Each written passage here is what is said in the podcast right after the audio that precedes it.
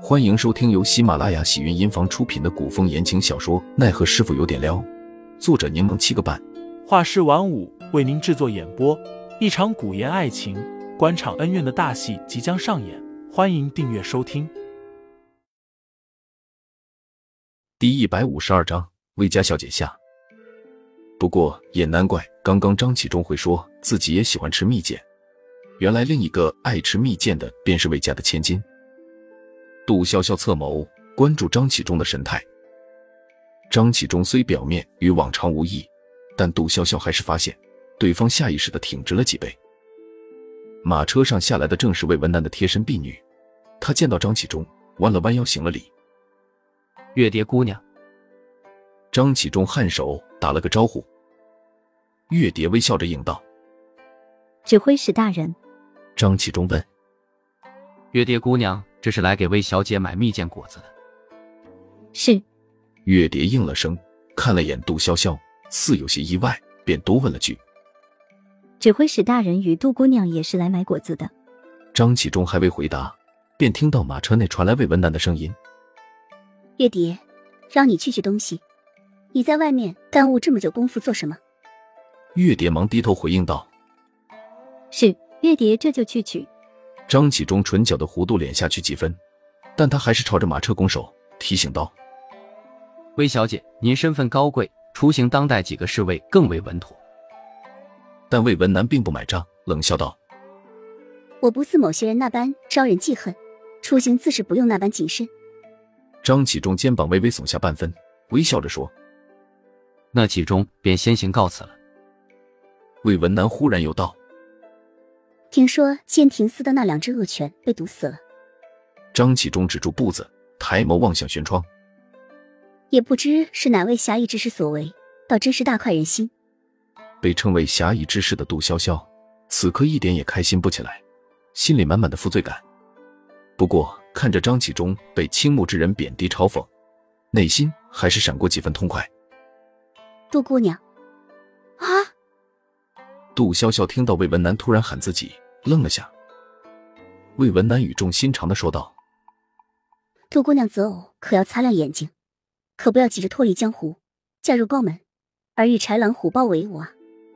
杜潇潇反应了下，才明白魏文南误会了。可张启忠似乎并不着急解释，他微笑着回应道：“多谢魏小姐提醒，不过潇潇醉心于江湖，喜欢自由自在，对于庭院深深的高门内院并无兴趣。”马车内的魏文南只是轻笑了声。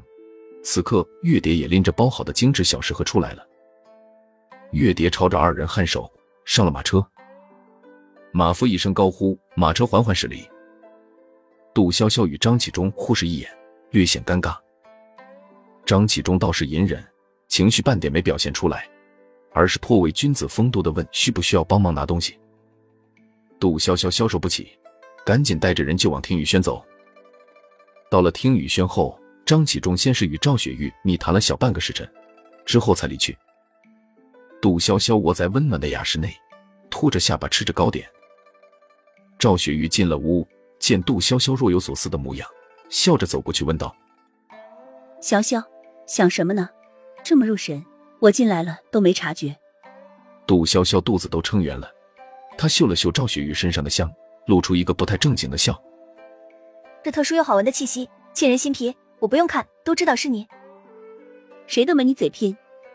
赵雪玉看着桌上大大小小各类礼品，调侃道：“你这是在哪里发了一笔横财，买这么多东西？这全都是给你的，给我的。多谢你上次借我珍贵的乳香石。”杜潇潇说着，又跟着不好意思起来。虽然这些都抵不上你那珍贵的石头，但也是我的一片心意。我以后一捞到好处，一定都想着你。那我可记下了。赵雪玉笑着收下所有物品，之后又与杜潇潇聊起了近些日子发生的事情，说近期自己可能会有些忙。杜潇潇试探性的问了句：“是不是张启忠找你办事啊？”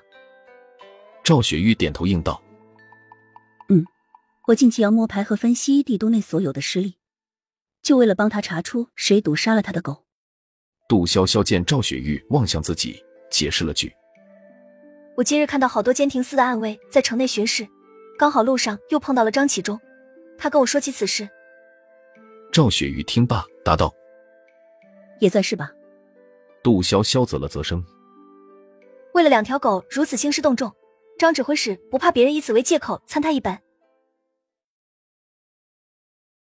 听众老爷们，本集已播讲完毕，欢迎订阅专辑，投喂月票支持我，我们下集再见。